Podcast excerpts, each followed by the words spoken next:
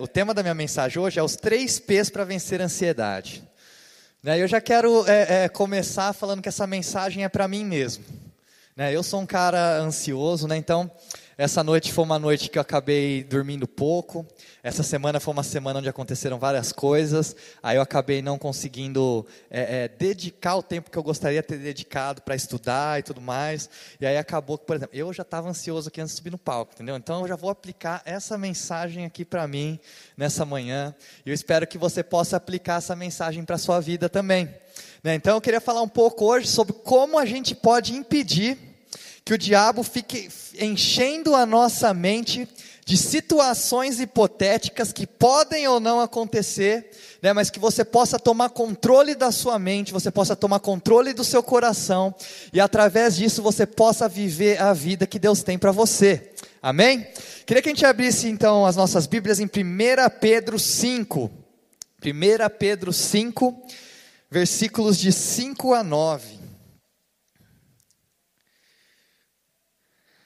Vou ler aqui então, vocês me acompanhem aí. Acho que o pessoal está ali no telão também, se você não trouxe sua Bíblia. Mas da mesma forma, jovens, sujeitem-se aos mais velhos. Esse aqui não é todo mundo que gosta, né? Sejam todos humildes uns para com os outros, porque Deus se opõe aos orgulhosos, mas concede graça aos humildes. Portanto, humilhem-se debaixo da poderosa mão de Deus, para que ele os exalte no tempo devido. Lancem sobre ele toda a sua ansiedade, porque ele tem cuidado de vocês. Sejam sóbrios e vigiem. O diabo, o inimigo de vocês, anda ao redor como um leão, rugindo à procura a quem possa devorar. Resistam-lhe, permanecendo firmes na fé, sabendo que os irmãos que vocês têm em todo o mundo estão passando pelo mesmo sofrimento. Amém? Vamos orar então?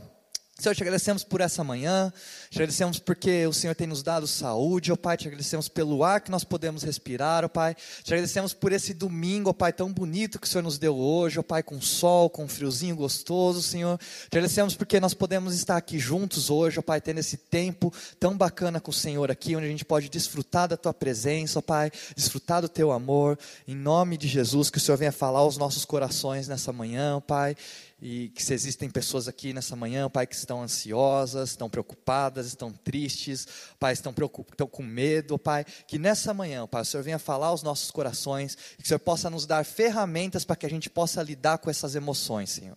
Em nome de Jesus, amém. Então, nesse texto aqui de 1 Pedro, ele está falando para nós, se você quer estar do mesmo lado de Deus, Deus ele está ao lado oposto do orgulho. Então você precisa entender, a primeira coisa que você precisa entender aqui nessa manhã, que você não é o criador, você é criação. Você não é o criador, você é criação. Teve um período na minha vida onde eu estava muito me sentindo muito frustrado, eu estava muito sobrecarregado, não sei se vocês estão sentindo assim hoje, ou se você já sentiu isso antes também. Então eu estava passando por um período onde eu estava assim. E aí é, eu compartilhei isso com a minha mãe na época, minha mãe ela é psicóloga, e ela me indicou para conversar com uma pessoa. E aí eu liguei, e aí eu marquei né, uma consulta, fui até lá conversar.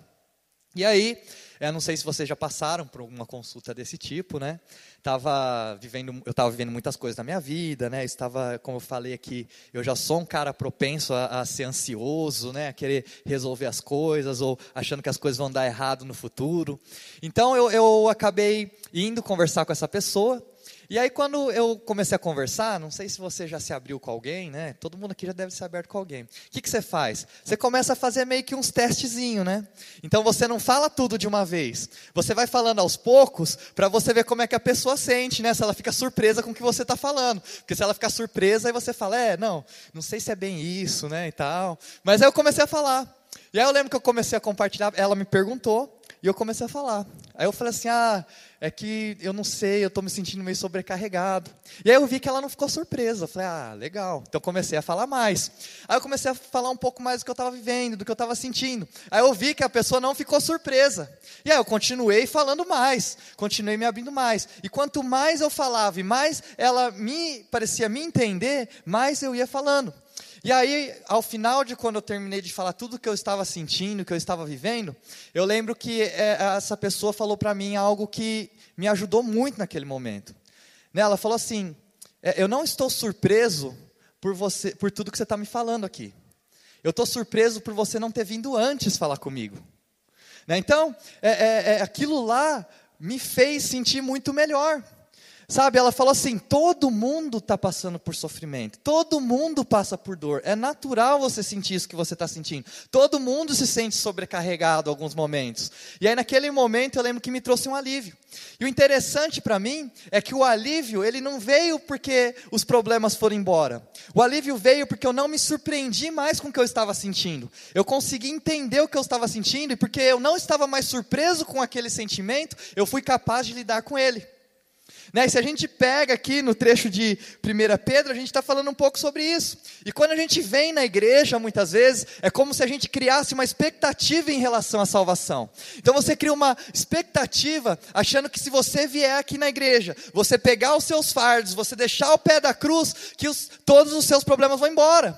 Mas eu não sei se você já chegou aqui com problemas, ou com fardos, ou com dúvidas ou crises, e você deixou aqui na igreja, mas quando você chegou na sua casa, parece que seus problemas te acompanharam de volta para casa. Parece que eles não ficaram aqui ao pé da cruz. Então a gente cria uma expectativa, muitas vezes, em relação à salvação, que ela não é uma expectativa verdadeira.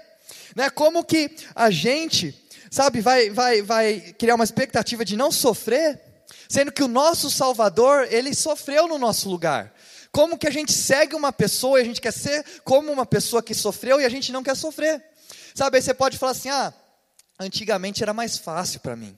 Porque antigamente, se eu ficava, é, se eu não estava muito bem, eu saía xingando todo mundo, e, e, e, falava mal, e brigava, e gritava, e eu não ligava para o que os outros sentiam, eu não ligava para o que Deus pensava, eu só ligava em me sentir melhor. Aí eu gritava com todo mundo, xingava, e aí eu estava me sentindo melhor. Só que agora, né? É, parece que eu tenho esse Espírito Santo dentro de mim, e aí agora parece que quando eu, eu, eu, eu brigo com alguém, eu não consigo mais me sentir bem, aí eu não consigo dormir enquanto eu não for pedir desculpa para a pessoa. Né? Aí você fala assim, pô, agora que eu tenho Jesus, além de, de parecer que eu, não consigo deixar os meus fardos ao, aos pés da cruz, parece que ficou mais difícil, porque antigamente era só eu xingar e acabou. E agora não, agora eu xingo, eu tenho que pedir desculpa, eu fico me sentindo mal, e aí parece que esse Espírito Santo me incomoda. Né? Então, parece que muitas vezes a gente cria uma falsa expectativa em relação à salvação. E aí Pedro ele fala assim: todos estão lutando, todos ao redor do mundo estão sofrendo. Sabe, você não pode vir para uma cruz onde o Salvador sofreu por você e esperar que você tenha que sofrer pelo seu desejo de seguir a Ele e ser como Ele. Todos nós, sabe, vamos passar por dificuldade. Sabe, então, talvez supostamente, muitas vezes, a gente olha ao nosso redor e parece que as outras pessoas têm uma vida mais fácil que a nossa.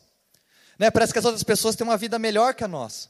A gente pega e abre nossa rede social e parece que está todo mundo feliz. Né? Ontem, dia dos namorados, todo mundo postando foto, parece que todos os relacionamentos são os melhores relacionamentos do mundo.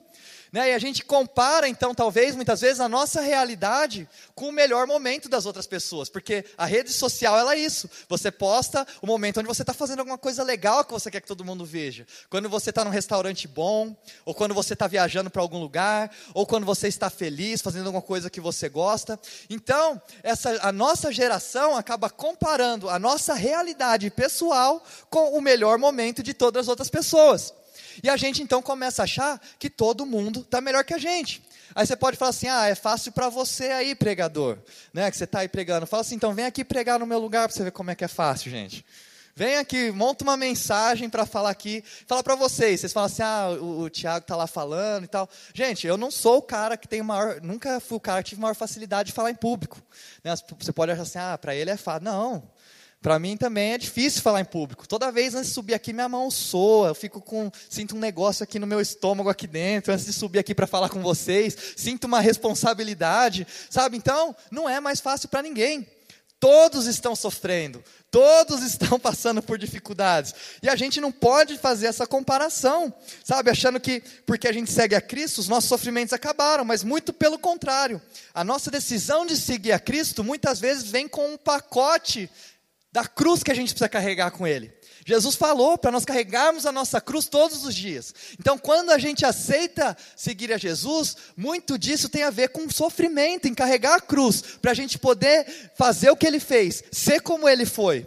Todos nós então vivenciamos isso. Agora, todo sofrimento é do pacote porque você está seguindo Jesus? Não. Tem sofrimentos que você passa na sua vida porque você faz decisões estúpidas. Né? Você faz decisões erradas. Né? Todos nós fazemos essas decisões e por causa disso, muitas vezes nós temos as consequências dessas decisões.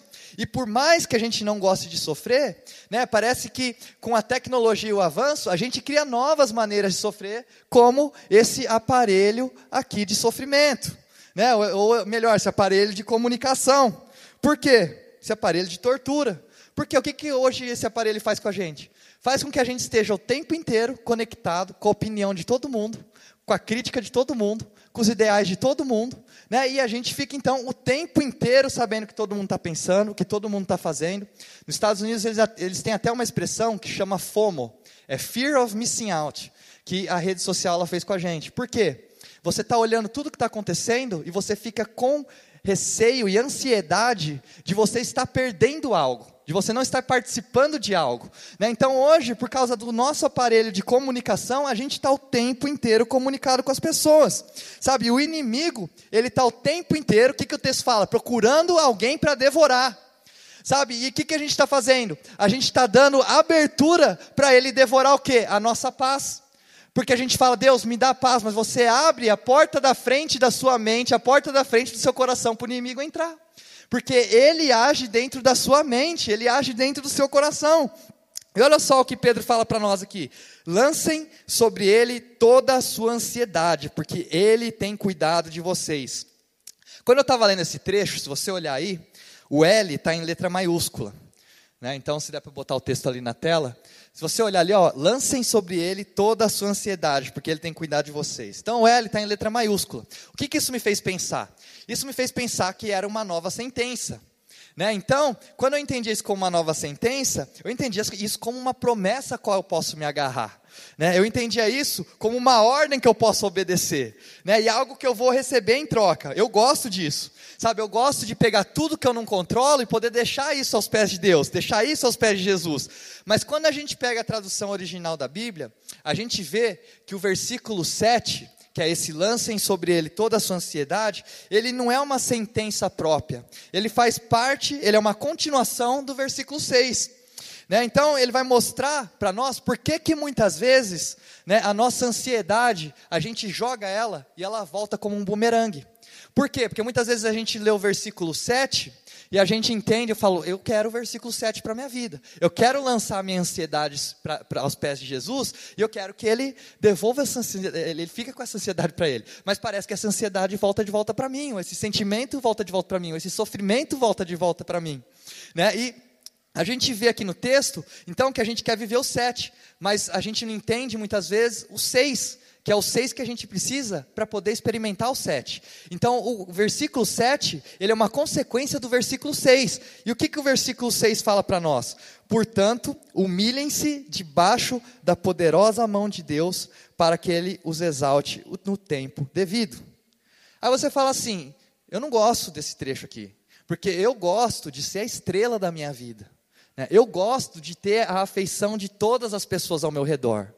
Eu quero que todas as pessoas elas consigam ler o que eu estou pensando e sentindo, né, para poder me interpretar, sabe, saber como que eu tô, como que elas vão falar comigo, o que que elas vão falar para mim, eu saber que eu não estou num dia muito bom, então para a pessoa não vir me cobrar. A gente gosta de ser o centro da atenção, a gente gosta de ter o controle sobre todas as coisas. E Jesus fala: se humilhem sobre poderosa mão de Deus. Pedro está falando aqui para a gente se humilhar. O que que é se humilhar? Pedro está falando aqui que ele vê a mão de Deus Deus sobre toda a história. Ele começa a ver a mão de Deus sobre toda a história e ele começa a enxergar o quanto ele é pequeno em relação a toda a história, o quanto ele é pequeno em relação ao tamanho do plano que Deus está fazendo. Portanto, humilhem-se debaixo da poderosa mão de Deus para que ele os exalte no tempo devido. Sabe, quando Pedro escreveu isso, parece que ele estava em 2021. Sabe, a Bíblia é muito atual, parece que ele estava hoje enxergando aquilo que a gente vive, sabe? Talvez ele estava enxergando hoje o quanto a gente ia se embriagar, sabe? Na nossa própria opinião, o quanto a gente ia se embriagar em imagem, o quanto a gente ia se embriagar em relação à opinião dos outros. A gente está o tempo inteiro intoxicado, sabe? Com a nossa própria opinião ou com o nosso próprio ponto de vista, e a gente muitas vezes se torna algoritmo e nem percebe. Então, se a gente estiver disposto a passar pelo versículo 6, a gente vai chegar no versículo 7. E aqui está que, que, um resumo dessa mensagem aqui. Sabe, então para você tomar sua mente de volta, você precisa ter humildade de coração. Para você tomar sua mente de volta, você precisa ter humildade de coração. E aí você fala assim: se humilhar sobre a poderosa mão de Deus. O que, que isso significa? O que, que significa se humilhar sobre a poderosa mão de Deus? Se a gente pega os israelitas, eles veriam a mão de Deus como a mão soberana, como um ato de soberania. Por quê? Porque eles enxergavam a mão de Deus como a mão que libertou eles da escravidão. Porque quando eh, Deus ele fala com Moisés, o que, que ele fala? Ele fala: Eu vou libertar vocês, mas o faraó não vai deixar vocês ir. Então eu vou ter que mostrar para ele a minha poderosa mão. A minha poderosa mão vai libertar vocês. Então os israelitas viam a poderosa mão de Deus como soberania. Né? E a gente também começa a ver nesse trecho aqui que eles, a gente muitas vezes vê a mão de Deus como conforto. A gente, quando você pensa na mão de Deus, você pensa como algo confortável para você. É um conforto que vem para a sua vida. Mas a gente vê aqui no trecho que ele fala que a mão de Deus é uma mão que confronta também. Então, a mesma mão que ela dá graça aos humildes, ela pesa sobre os orgulhosos. Se opõe aos orgulhosos e dá graça aos humildes. Então, a mesma mão que dá graça aos humildes se opõe aos orgulhosos. Então, ela também é a mão que confronta. Só que eu queria abordar hoje três, as três coisas para mim que representam a mão de Deus para nós na nossa vida. A primeira coisa para mim, por isso que eu chamei dos três P's, tá, gente? Que são três P's para mim que representam a mão de Deus na minha vida. A primeira, para mim, é provisão. Então, quando eu penso na mão de Deus, eu penso em provisão. Né? Não sei se também, quando você pensa na mão de Deus, vem esse sentimento para você, de prover. Eu não sei se Deus ele já proveu para você algum momento de necessidade. Sabe, eu não falo somente de necessidade financeira. Né? Porque quando a gente pensa em, em necessidade, a gente pensa em necessidade financeira ou física. Mas talvez Deus proveu para você energia. Em algum momento onde você estava tão sobrecarregado, sabe, as pessoas viam como você estava, perguntavam como é que você está aguentando passar por tudo isso, como é que você está aguentando viver essa situação, e você respondia alguma coisa para as pessoas, mas no fundo você sabia que estava vindo algo de Deus na sua vida, que Deus estava provendo para você saúde de alguma maneira, Deus estava provendo para você energia de alguma maneira, que você não, você sabia que não era de você mesmo, mas você sabia que essa provisão ela vinha de Deus. E nós gostamos da mão de Deus quando ela é provisão para nós. Quando Deus, ele dá para nós aquilo que nós precisamos, aquilo que nós estamos necessitando, sabe? Seja isso amor, seja isso carinho, seja isso muitas vezes dinheiro, seja um emprego, ou seja um relacionamento, ou às vezes é uma família espiritual para muitos que estão aqui e procuraram esse lugar. Então, a mão de Deus, ela é a mão que provê. E eu passei essa semana, essas últimas semanas, eu, eu tive uma experiência com Deus, assim, onde Deus ele proveu, que eu falo assim, todos nós, a gente, no nosso relacionamento com Deus, vieram perguntar uma vez assim, como que você sente a presença de Deus na sua vida? Né, e, e muitas vezes a gente, como cristão, a gente tentou colocar tudo dentro de uma caixinha e falar assim, ó, para você ter um relacionamento com Deus, você tem que separar 10 minutos do seu dia para você ler a Bíblia. Aí você tem que gastar 20 minutos do seu dia orando. E aí você tem que fazer isso. E a gente colocou, estabeleceu um padrão de como que a gente pode ter um relacionamento com Deus. Só que ao longo da minha caminhada com Deus, eu entendi que Deus ele nos fez cada um de nós aqui de uma forma única original. Então, Deus pode falar com você numa corrida de manhã quando você sai para caminhar, ou Deus pode falar com você enquanto você está levando seu cachorro para passear. Deus pode falar com você enquanto você está dirigindo. Já vi gente que falou para mim que sente Deus quando pega o carro para dirigir, sai dirigindo aí, vai pegar uma estrada, porque sente Deus falando. Sabe, então, Deus ele fala com, com a gente de diversas maneiras. Né? E uma das maneiras que Deus fala comigo é através da música. Queria chamar, vem cá, Ronzão, me dá uma ajuda aqui. Gente, ó, é, é, eu, eu, eu, vivi um, um, essas últimas semanas algumas situações que me deixaram incomodado, me deixaram ansioso, me deixaram chateado. E aí, é, falando sobre a mão de Deus que provê, o que, que eu senti? Eu senti que Deus, Ele proveu paz para mim. Deus, Ele proveu tranquilidade para mim. Deus, Ele tirou a minha ansiedade e a minha tristeza através de uma música que eu ouvi de um amigo meu. E, e eu tenho muito, assim, Para quem não sabe, eu, eu, eu tive na área de música, ministrando, por mais de 10 anos. Só que acho que aqui na igreja eu nunca cantei, nunca toquei, é, não sei porque acho que nunca senti que era o momento de fazer isso, né? Só que hoje eu senti de compartilhar com vocês um pouco dessa canção que ela me trouxe paz. Ela, Deus proveu paz ao meu coração através dessa canção ao longo dessa semana. Então assim, é, vocês me dão um quebra-galho aí, né, gente? Como eu falei aqui, faz tempo que eu não toco, né? Então, se não ficar muito bom, né? Deus, tenho certeza que Deus vai usar mesmo assim. Mas eu queria que você, é, eu vou tocar essa música rapidinho. Enquanto eu toco ela aqui, eu queria que você só fechasse seus olhos. Eu não sei o que você está passando, o que você está vivendo, mas se hoje você tem vivido alguma situação de estresse, de ansiedade, sabe, através dessa canção Deus proveu para mim. Deus proveu paz, Deus proveu graça, Deus me proveu o seu amor, Deus me proveu a sua bondade, a sua fidelidade. E eu queria que enquanto eu cantasse essa canção, sabe, que você pudesse abrir o seu coração para o Espírito Santo. Porque o nosso Deus, ele é um Deus vivo e um Deus real. E o Espírito Santo, ele pode prover para você muito mais do que só as suas necessidades. Ele pode prover para você aquilo que você está precisando dentro da sua alma, dentro do seu coração, dentro do seu espírito. Que você pudesse focar os seus olhos em Jesus agora. Sabe, feche os seus olhos. Aí você fala assim: ah, para mim isso aí não tem nada a ver. Mas feche os seus olhos. Sabe, se, se permita viver isso. Se permita experimentar a mão de Deus como sendo provisão para você nessa manhã. Pode ser que você chegou aqui preocupado, pode ser que você chegou aqui ansioso, ou você chegou aqui triste, mas que nessa manhã você possa ter a mão de Deus provendo graça ao seu coração.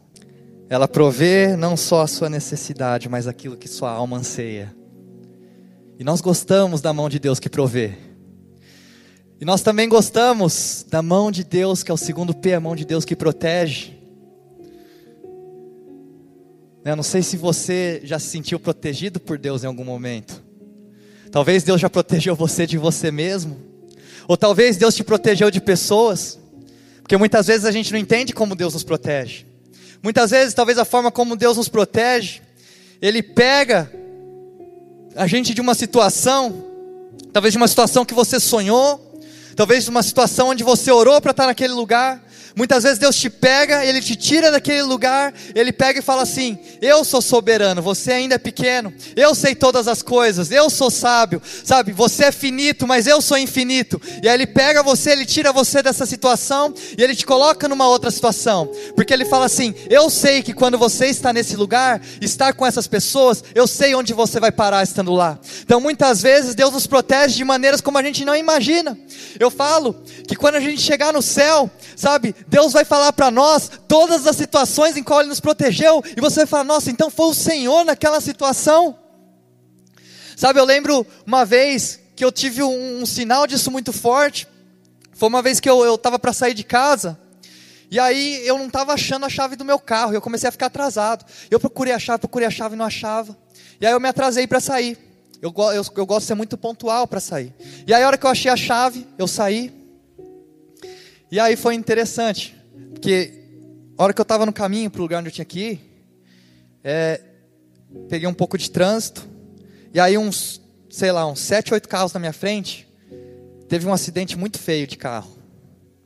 E aí naquele momento, eu senti o Espírito Santo falando comigo. Ele falou, você sabe aquela chave que você não estava achando? Era eu te protegendo naquele momento. Estava te livrando de um acidente. Sabe, então, quantas vezes Deus nos protege e a gente não sabe que foi Ele que nos protegeu.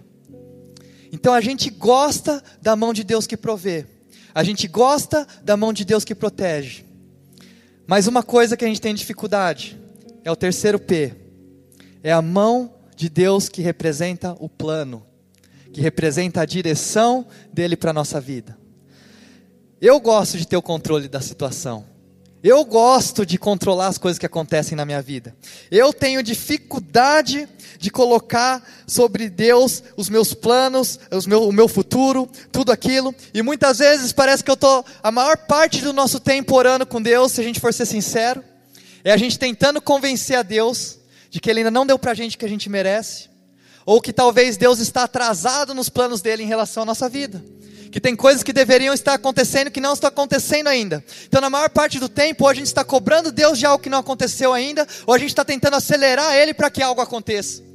Sabe, porque a gente quer controlar a nossa vida, a gente quer controlar aquilo que acontece com a gente. E muito da nossa ansiedade vem porque a gente fica confuso, porque nós temos responsabilidades. Sabe, quando Deus ele, ele fala para Moisés, eu vou tirar vocês daí, ele pergunta, o que, que tem na sua mão? E muitas vezes quando a gente olha, parece que tem duas mãos trabalhando. Talvez você vê a mão de Deus te direcionando e a sua mão trabalhando, porque Deus ele não trabalha sozinho, ele precisa que a gente faça a nossa parte.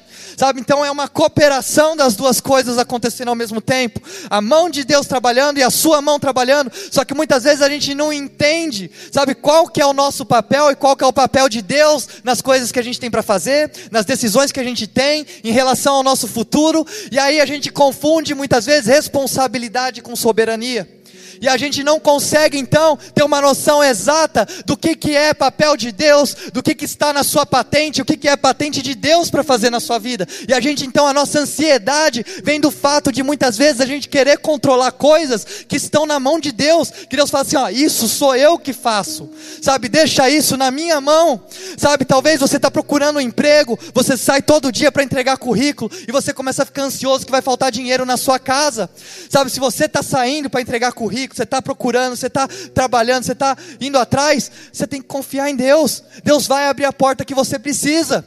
Agora também, não adianta você ficar sentado no sofá da sua casa sendo que Deus vai arrumar um emprego para você. É uma cooperação entre as duas partes. Existe uma cooperação entre essas coisas. E a gente muitas vezes, o nosso problema de ansiedade, ele nasce a partir do momento onde a gente fica confuso sobre qual é a nossa responsabilidade e qual é a responsabilidade da mão de Deus na nossa vida. Não é verdade?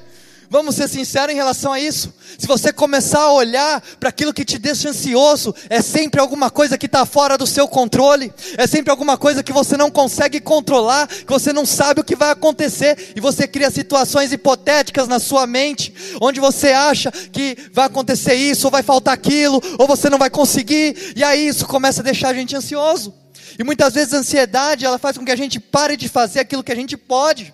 Então, uma coisa muito importante, quando o Espírito Santo, quando Deus fala para nós, humilhe-se sobre a poderosa mão de Deus, é confiar na provisão que Ele dá para a gente. Essa eu gosto. É confiar na proteção que Ele dá para a gente. Essa eu gosto. Mas é também confiar no plano que Ele tem para a sua vida.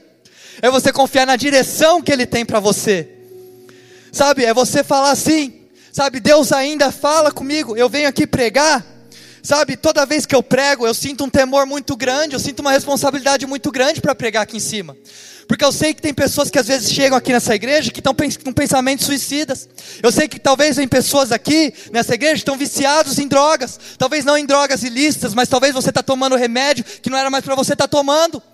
Sabe, eu sei que você chega aqui e não existe nada, nada que eu possa falar para você que vai fazer você sentir essa provisão que Deus tem para sua vida. Eu sinto um temor muito grande. E eu oro para o Espírito Santo toda vez antes de entrar aqui. Eu falo, Senhor, usa a minha vida para falar aquilo que está no seu coração.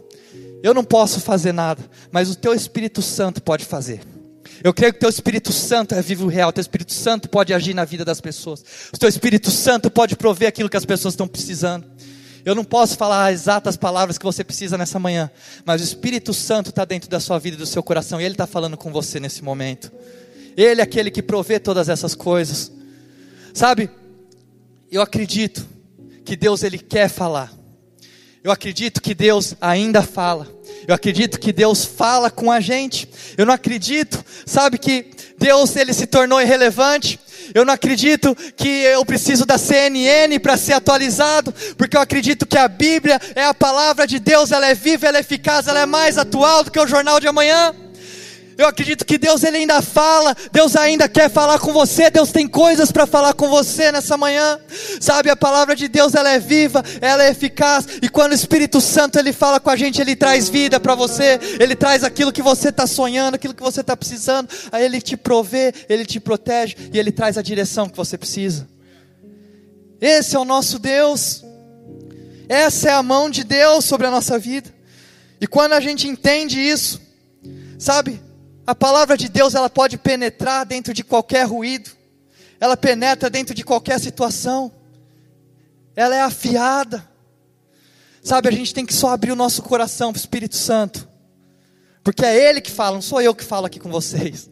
Mas é o Espírito Santo que pode trazer uma mensagem que você está precisando. O Espírito Santo que pode falar com você. E aí você olha para Pedro, e aí você fala assim, que Pedro é um cara maduro, né? Só que Pedro já foi jovem também. Pedro já foi novo. E Pedro não foi sempre o cara que a gente viu aqui maduro, que está nos dando esses conselhos. Pedro foi um cara ansioso. Tanto é que, vou falar mais rápido aqui, porque meu tempo já está acabando. Quando Pedro, Jesus ele está para ser crucificado, se quiser só deixar o trecho ali, quem quiser pode ler. Quando, quando Jesus está para ser crucificado, ele fala: ó, agora vai acontecer aquilo lá que eu venho falando para vocês. Eu vou ser humilhado, eu vou morrer, mas no terceiro dia eu vou ressuscitar. Pedro, o que, que ele faz então? Ele fala: Não, Jesus, você não pode fazer isso. Porque naquele momento, Pedro, ele não entendia o que Jesus tinha que fazer. Pedro não fazia sentido para Pedro Jesus ter que sofrer, Jesus ter que ser humilhado, Jesus ter que morrer. Não fazia sentido para ele, na mentalidade de Pedro isso não entrava. Como que o Salvador tem que morrer? Como que o Salvador tem que sofrer e ser humilhado desse jeito? E aí Pedro então, ele tem uma reação em relação a isso. Ele fala: "Jesus, sabe, eu confio na sua mão que provê, Jesus. Vamos lá continuar alimentando mais gente que está precisando". Ele lembrou da mão de Jesus, de Jesus partindo o pão e o pão multiplicando para muitas pessoas. Jesus, eu acredito na sua sua mão que provê. Eu preciso, sabe que vamos lá alimentar mais pessoas que estão precisando.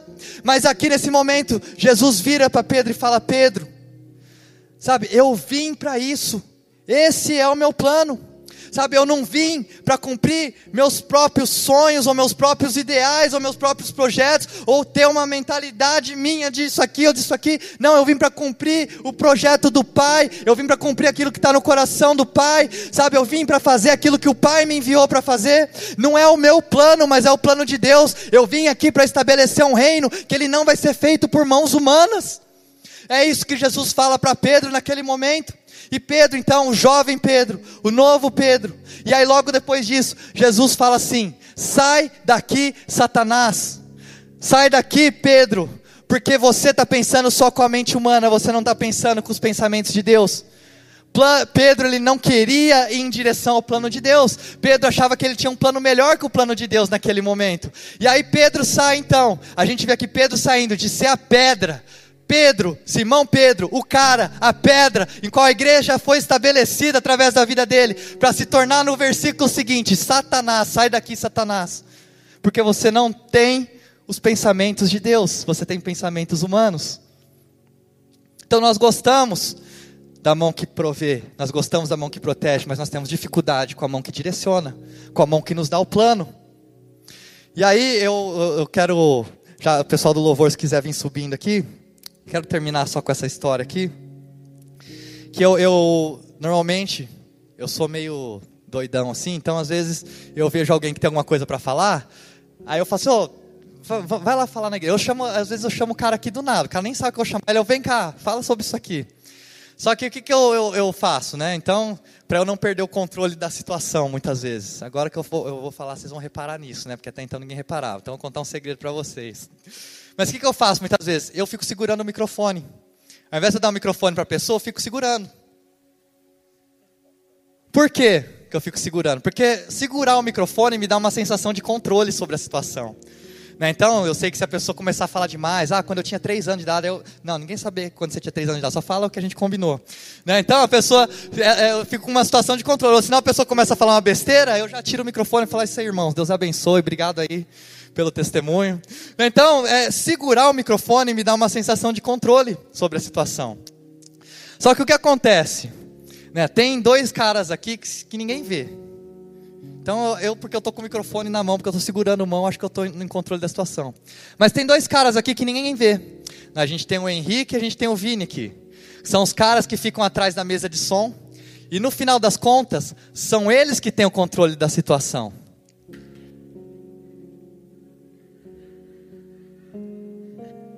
Vendo, gente? Então, são eles que ficam aqui com o controle da situação. Eu tô achando que eu tô aqui, mas eles que ninguém vê, ninguém tá vendo o que eles estão fazendo, ninguém vê eles. Eles, na verdade, estão com o controle da situação. E aqui que está o princípio para você. Você pode estar tá segurando, mas Deus é aquele que está controlando. Esse é o princípio. Você segura, mas Deus controla. Sabe, é isso com as suas finanças, é isso com a sua família, é isso com a sua profissão, é isso com a sua vida. Você segura, mas Deus controla. E quando eu estava estudando sobre isso, eu me lembrei uma época que eu ouvi falar sobre o cérebro trino. Não sou cientista nem nada disso, nem psicólogo. Essa teoria é uma teoria até que ela conversei com a minha mãe sobre ela, é uma teoria que é muito assim, não é uma teoria muito aceitada, aceitada em todos os lugares, mas uma das coisas que ele fala é sobre o cérebro de lagarto. Né, então a palavra de Deus ali no final fala que o inimigo ele fica rondando a gente como um leão. Né, então ele fica esperando você dar oportunidades para ele, para ele poder devorar. Só que o interessante é que a palavra de Deus não fala em nenhum momento que ele é um leão. Fala que ele cerca como um leão.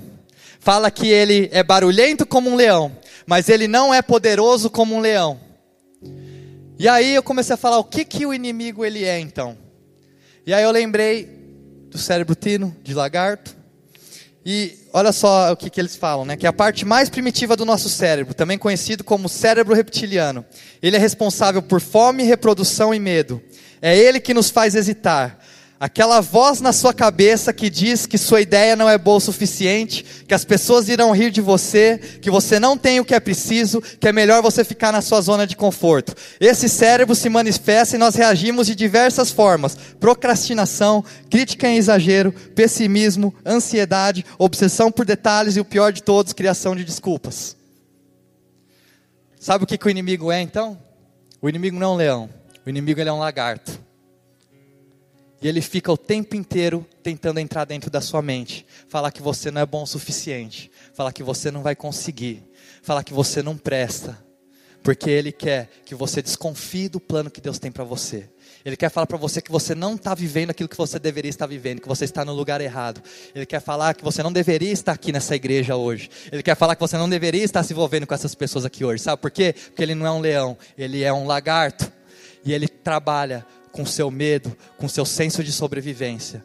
Mas a palavra de Deus fala que nós vamos pisar na cabeça do inimigo e que esse lagarto não tem autoridade sobre a sua mente e nem sobre a minha. Eu sei que esse lagarto fala, porque ele fala comigo também. Mas nessa manhã é a manhã que nós vamos tirar a autoridade da voz desse lagarto na nossa mente. E nós vamos falar: ele não é um leão. E nós vamos pisar na cabeça do inimigo e falar: você não tem autoridade sobre a minha mente. Você não tem autoridade sobre o meu coração. E eu tomo o controle de volta. Nós damos o controle para o Senhor. Eu seguro, mas eu confio que o Senhor é aquele que está no controle de todas as coisas. Eu queria convidar você a ficar de pé no seu lugar nesse momento.